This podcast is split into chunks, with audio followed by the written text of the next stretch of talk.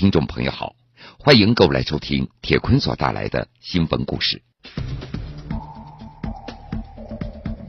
七零后的罗红是一名典型的农村妇女，在丈夫病逝后，独自抚养患有肌无力的儿子，还有年迈的公公婆婆需要照顾。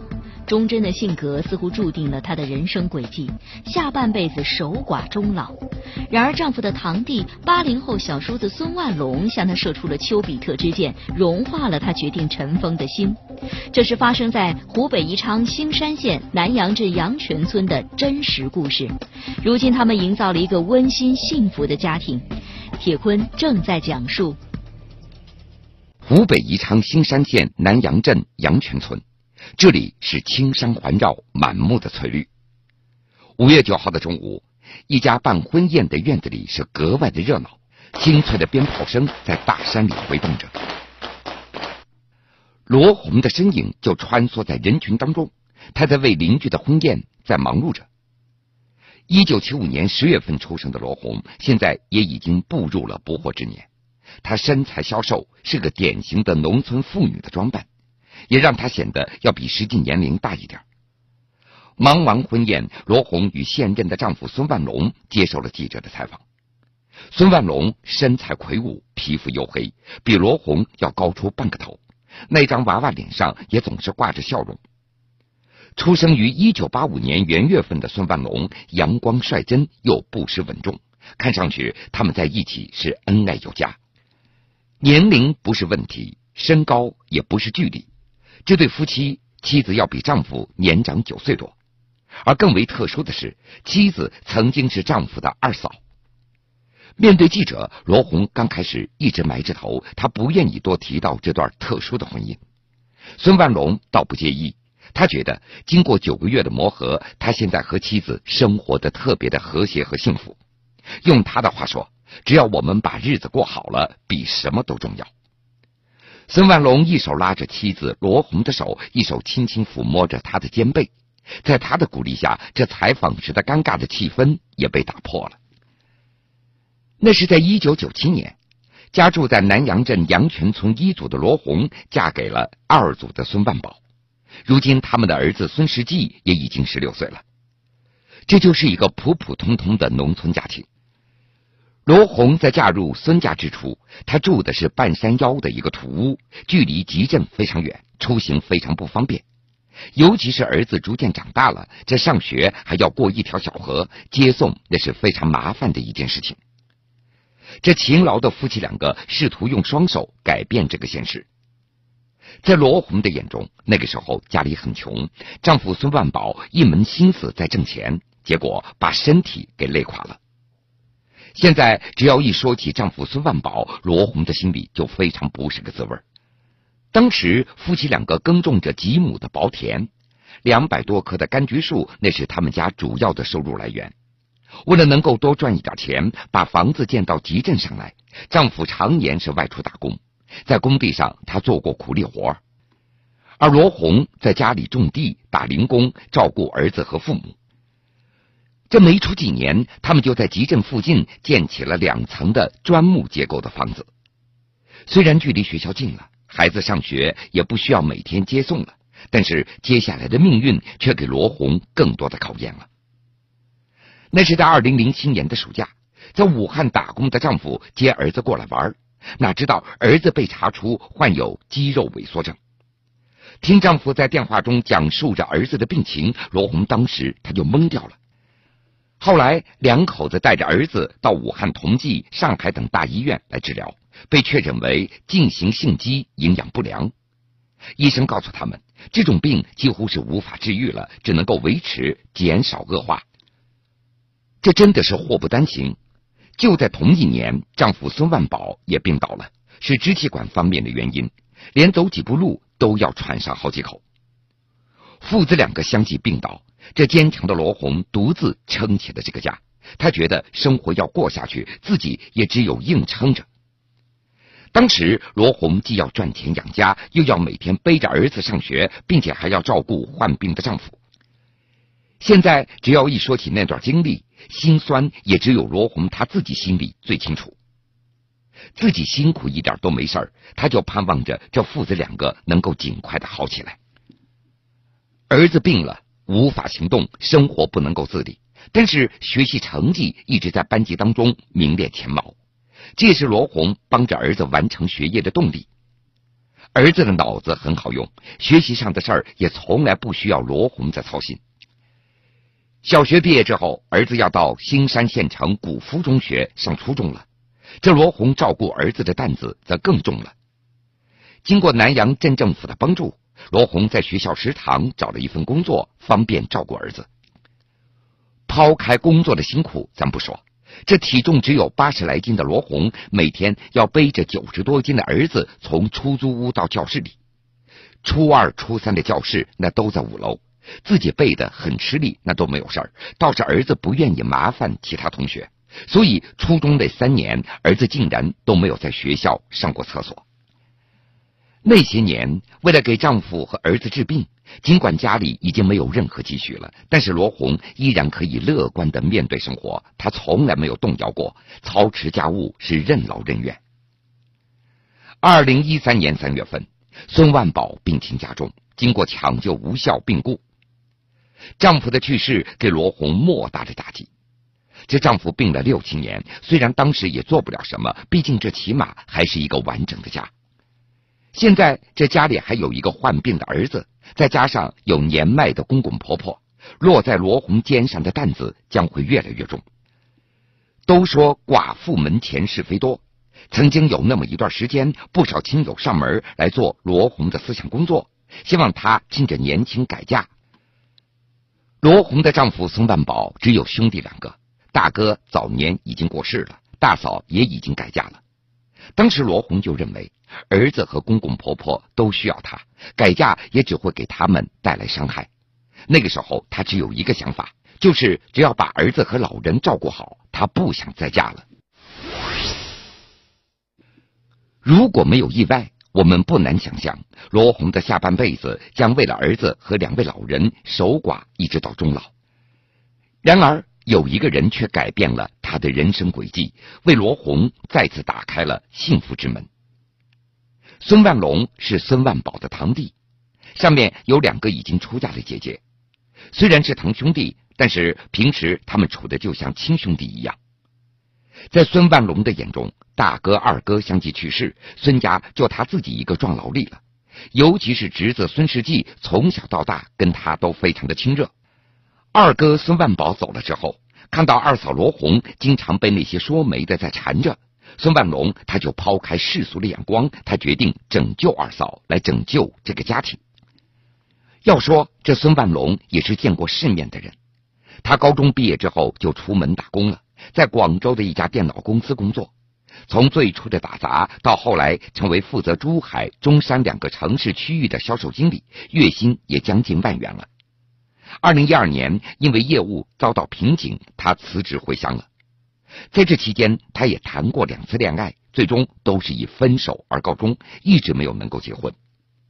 按照孙万龙的说法，是我主动提出我们俩在一起的，我不是一时间的头脑发热，我已经考虑了有半年多了。孙万龙他认为，二哥孙万宝和侄子都生病，那些年二嫂罗红独自一个人撑起一个家，家里家外那打理的是井井有条，把两位老人也安顿的很好。他看在心里，记在心间，平时也会尽自己的能力帮一点忙。用孙万龙自己的话说：“我看中二嫂为人善良、孝顺的品质，我也不想让他再受那么多的苦了。”去年五月份，孙万龙大胆的向二嫂罗红表白，虽然遭到拒绝，但是他并没有放弃。他先后做通了双方父母的工作，又请一些亲友开导罗红。功夫不负有心人，当年八月份，两人就领取了结婚证。现在一说起小叔子当初的求婚，罗红还是满脸的羞涩。他回忆说：“我一直把他当做自己的小弟，谁知他会来这样的一出。”罗红还记得，当初嫁到孙家的时候，堂弟孙万龙还在上小学，可以说是看着这个堂弟长大的，所以压根就没想到过这档子事儿。这个侄子就是我的儿子，大爹大妈也是我的亲爹亲妈，我不会不管的。小叔子孙万龙的这段表白和求婚，罗红他一点心理准备都没有。不过他所表现出来的那份家庭责任感和担当，让罗红非常感动。但是毕竟两人年纪悬殊太大了，罗红也是顾虑重重。最终，在孙万龙所发动的排山倒海式的爱情亲情的攻势之下，融化了罗红那尘封的心。七零后的罗红是一名典型的农村妇女，在丈夫病逝后，独自抚养患有肌无力的儿子，还有年迈的公公婆婆需要照顾。忠贞的性格似乎注定了她的人生轨迹，下半辈子守寡终老。然而，丈夫的堂弟八零后小叔子孙万龙向她射出了丘比特之箭，融化了她决定尘封的心。这是发生在湖北宜昌兴山县南阳镇阳泉村的真实故事。如今，他们营造了一个温馨幸福的家庭。铁坤正在讲述。再次步入婚姻的殿堂，对罗红来说是那么的意外。这幸福和烦恼同时纠缠着她。婚后，孙万龙将罗红母子接到自己家里来住了。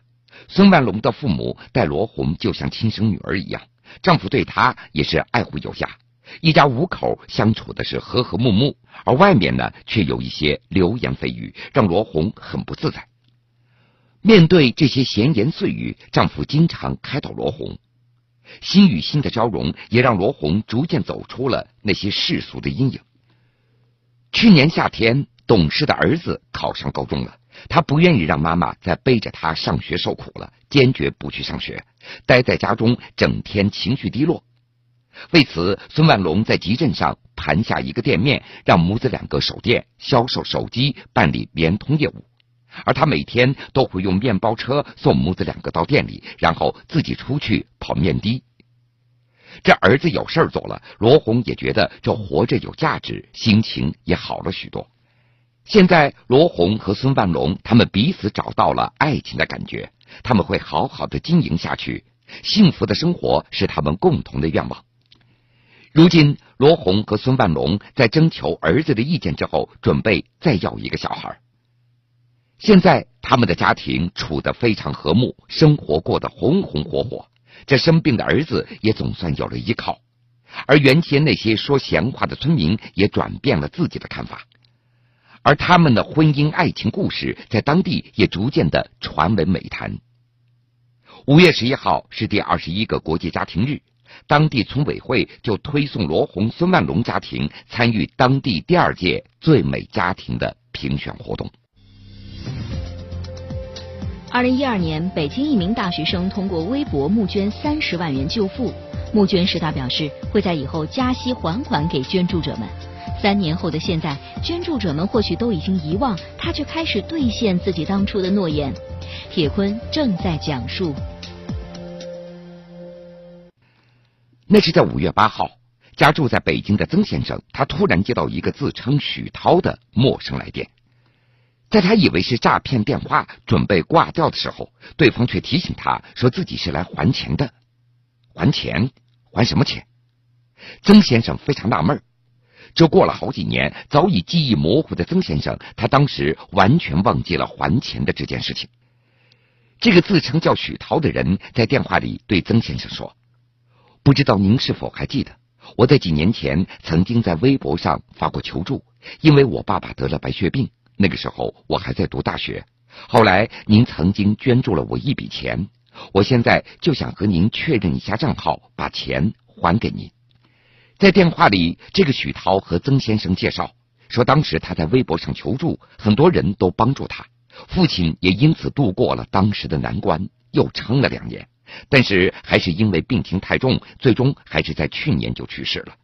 而他自己也已经大学毕业了，现在在北京工作。现在情况好一点了，所以他就想把当初所借的钱都还给大家。而唯一让他有些遗憾的是，很多人当初捐款的时候都没有留下联系方式，已经联系不上了。说现在还在想办法找到他们。曾先生口中的这个事情要追溯到三年前了。北京化工大学高分子材料和工程专业一名大四学生许涛，他的父亲突然患上了急性白血病，急需至少四十万元的治疗费用，但是因为家庭经济困难，也无法承担。前后两次化疗已经花了十五万元了，然后家里钱已经用光了，实在拿不出钱来了。大夫说，如果移植的话，还需要四十万元左右。许涛的家那是在西安镇的郑家庄村，四亩地，一个可以养三千只肉鸡的鸡场，那就是他们家的全部经济来源。那些年来，为了供许涛哥俩读书，许涛的父亲一直在省吃俭用。上了大学。懂事的许涛也总是利用课余时间打工来赚取自己的生活费，这眼瞅着家里的日子有了奔头，没想到父亲却在这个时候患上了白血病。而这一刻，这个瘦弱的少年变得格外的勇敢。听到父亲得病这件事情就慌了。之前父亲就是家里的顶梁柱，父亲这次得病，然后作为家里的老大，我觉得应该把这件事情扛起来。父亲患病之后，许涛就联系同学查找白血病的资料，到医院照顾父亲，还要安慰伤心的母亲，并且还要到亲戚朋友家去借钱，这也成为他当时生活的全部的内容。母亲看到许涛这个样子，心里真的非常难受。白天一坐坐一天，在电脑边上，晚上一坐到半宿，有的时候到半夜三点钟还在那坐着，看着难受。但是即使这样。这借来的钱还是杯水车薪，无奈之下，许涛他就想到了在网上募捐救父。在二零一二年九月十八号一条长微博当中，许涛是这样形容自己已经病危的父亲。他在微博当中写道：“我的父亲在外地打工十五年，从来没有为自己买过零食，每年回家三次，却从来没有忘记带娃哈哈送给我。”回家养鸡十年，五点半就起床，凌晨才休息，却从来没有一声累，一声抱怨。舍不得买保险，只是为了省钱供儿子上学，改善伙食。身患白血病，宁愿不医治，也要让我继续学业。面对死神，他的脸上没有任何一丝的愁容，叫我如何回报你，我的父亲？虽然乳臭未干。但我以人格做担保，向您筹借善款，哪怕仅仅是一块钱、一毛钱，对于我来说，那都非常重要，也是极大的帮助。我希望您给我一个详细的账号，我会在三到五年内把钱打款给您，因为是借，我承诺每年支付百分之五的利息给您。无论我以后从事什么样的工作，或是工作的变动或升迁，我都会及时将我的联系方式和所有情况公开，不会让您找不到我的。从二零一二年九月份发起的这个网络救助，到二零一三年三月份，许涛他总共收到了一千多名网友的善款五十七万元。捐助者刘小姐，看到了许涛的这个链接。所以觉得挺同情他的，就尽了一下自己的呃微薄之力，帮助他一下。还有的网友当时在捐钱之后，在微博评论中对许涛说：“捐出去的钱我不会要了，但是希望你的父亲可以渡过难关，你自己自立之后也会帮助别人就可以了。”面对这么多好心人，在网上，许涛对每一个捐款人都会真诚的道谢。嗯，不管捐了多少，都很感呃由衷的感谢他们。在我因为在我最困难的时候，他们向我伸出了援助之手，嗯，他们都是我的恩人。而那个时候，许涛还准备考研究生，但是为了父亲，他决定放弃。嗯，本来毕业之后呃想考研的，但是呃看到父亲目前的情况，我觉得还是应该呃先去找一份工作，嗯，挣钱养家为好。然而遗憾的是。虽然当时在网友的救助之下，许涛的父亲度过了当时的难关，又撑了两年，但是因为病情太重了，最终还是在去年去世了。但是许涛他并没有忘记自己的承诺。曾先生和许涛通完电话之后，他就收到了银行的短信，除了捐款之外，他又多出来百分之十。许涛在汇款留言当中是这么写的：“每年百分之五的利息，谢谢你。”五月十二号，曾先生在自己的微博当中把这件事情说了一下。在微博的最后，他写道：“原来这孩子当初就是说的是借，原来这个年轻人只是在完成他当初的承诺。随后，曾先生的这篇微博也被无数的网友转发，已经达到九万多的转发量了。曾先生说：“我经常也进行一些捐助，捐款的人是不会图你怎么回报的。但是许涛这种情况，我还是第一次遇到。他是一个年轻人，父亲当时又病危，如果我在他的处境，我都不一定能够保证像他这样做。他让我特别感动，所以我觉得这个事情要让所有人知道。”记者根据许涛微博里公布的电话号码试图联系他，但是电话并没有接通。随后，记者联系到许涛母亲，并且进行采访。母亲对记者表示：“我也不知道捐款的都叫什么名字，那都在孩子的电脑里。我看过一次，孩子电脑里面的名字都非常多，捐一两块的儿子也都记下来了。”另外，母亲还透露。许涛目前在北京工作，收入也并不算多，租住的条件也非常差。现在是省吃俭用，也没有还多少钱。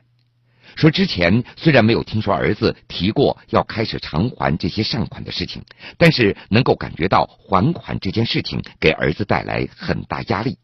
说之前也有人给儿子介绍对象，儿子都不答应。在谈到家庭近况的时候，母亲表示。许涛是个孝顺的孩子，说隔两个礼拜就会回来看望。最近爷爷也闹病了，全身都衰竭了，所以他一个礼拜回来一趟，这多看一眼是一眼。说现在父亲已经没了，说家里还欠了很多外债，达到五十多万。说现在母亲身体不好，腰椎、颈椎跟眼睛都不怎么好，只能够在地里帮着别人干活，一天能够赚五十块钱。在谈到许涛还钱要给当初那些捐款者的时候，母亲说：“我们现在就尽力而为吧，想把钱都还给当时帮助我们的人。”二零一二年，北京一名大学生通过微博募捐三十万元救父。募捐时，他表示会在以后加息还款给捐助者们。三年后的现在，捐助者们或许都已经遗忘，他却开始兑现自己当初的诺言。铁坤正在讲述：中国古代有一种人叫做士，士，事亲则孝，事君则忠，交友则信，居乡则悌，穷不失义，达不离道，无恒产而有恒心。无论身处怎样境地，有风骨，有信义，有气节，有始终，精神贵族，是为士。曾先生在自己的微博当中是这样评论许涛的行为：“我觉得这个小伙子挺让人感动的，但是他自己也反反复复说过这是他应该做的。为什么一个应该做的事情会感动那么多人？我觉得这是值得大家所思考的。”在谈到自己的微博引起网友强烈反响的时候，曾先生对记者说：“今天发出来，我没有想到会被大家所关注。”一般一个人帮助你，你会想要回报，这是很正常的事情。但是这么正常的事情，居然还有这么多人评论转发，影响还挺大。我就觉得是不是人们的道德滑坡太厉害了？为什么大家会这样的关注？也许就是因为现在这个社会太缺少这样的东西了。有一个网友说得好：“虽然二零一二年我不认识你。”但是，二零一五年，你的闪光点打动了我们。你的父母很棒，教育了一个很优秀的儿子。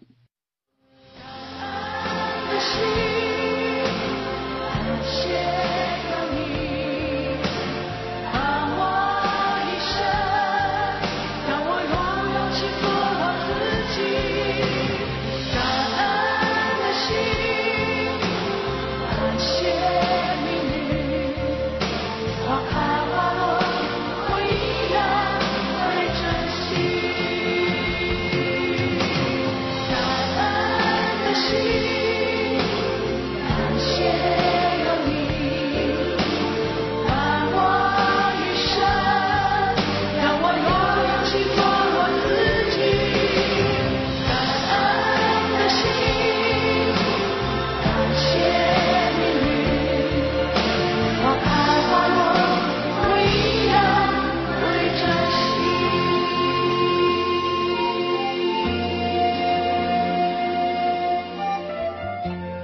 好了，一首感恩的心，结束这个时间段铁坤所带来的新闻故事。